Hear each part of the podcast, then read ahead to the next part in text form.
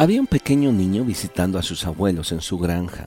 Él tenía una resortera o charpe, como le llamamos algunos, con la que jugaba todo el día. Él practicaba con ella en el bosque, pero nunca daba en el blanco. Estando un poco desilusionado, regresó a casa para la cena. Al acercarse a casa, vio a lo lejos al pato mascota de la abuela. Sin poder contenerse el uso de su charpe, le pegó al pato en la cabeza y lo mató. Estaba triste y espantado, y todavía en pánico escondió el cadáver del pato en el bosque, pero se dio cuenta que su hermana lo estaba observando. María lo había visto todo, pero no dijo nada. Después de comer, la abuela dijo, Sally, acompáñame a lavar los platos. Pero Sally dijo, abuela, Juanito me dijo que hoy quería ayudarte en la cocina. ¿No es cierto, Juanito? Y ella le susurró al oído a él, ¿recuerdas lo del pato? Entonces, sin decir nada, el pequeño empezó a lavar los platos. En otra ocasión, el abuelo preguntó a los niños si querían ir de pesca y la abuela dijo, lo siento, pero María debe ayudarme a preparar la comida. Pero María con una sonrisa dijo, yo sí puedo ir, porque Juanito me dijo que a él le gustaba ayudar. Nuevamente le susurró al oído, ¿recuerdas lo del pato? Entonces María fue a pescar y Juanito se quedó.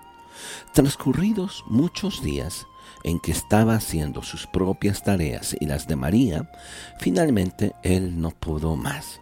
Fue con la abuela y confesó que él había matado al pato.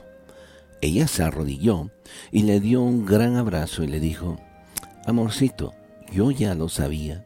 Estuve parado en la ventana y lo vi todo, pero porque te amo, te perdoné. Lo que sí me preguntaba era hasta cuándo tú ibas a permitir que María te tuviera como un esclavo. No sé qué haya en tu pasado, pero hay ocasiones en estas situaciones que vienen a atormentar nuestras vidas y en realidad nos esclavizan, dejándonos paralizados ante la impotencia de querer emprender algo. Sin importar lo que sea, quiero que sepas una cosa. Jesucristo estaba parado en la ventana mirando absolutamente todo. Pero a causa de su amor por ti, Él está listo para perdonarte.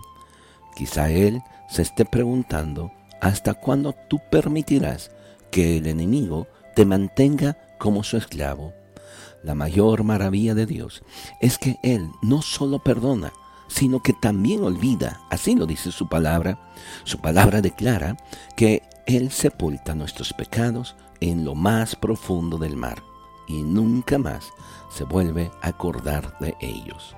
Estimado amigo, hoy es un buen día para comenzar a vivir una vida libre de ataduras al pasado. Venga a Él y Él le hará libre. Gracias por tu atención.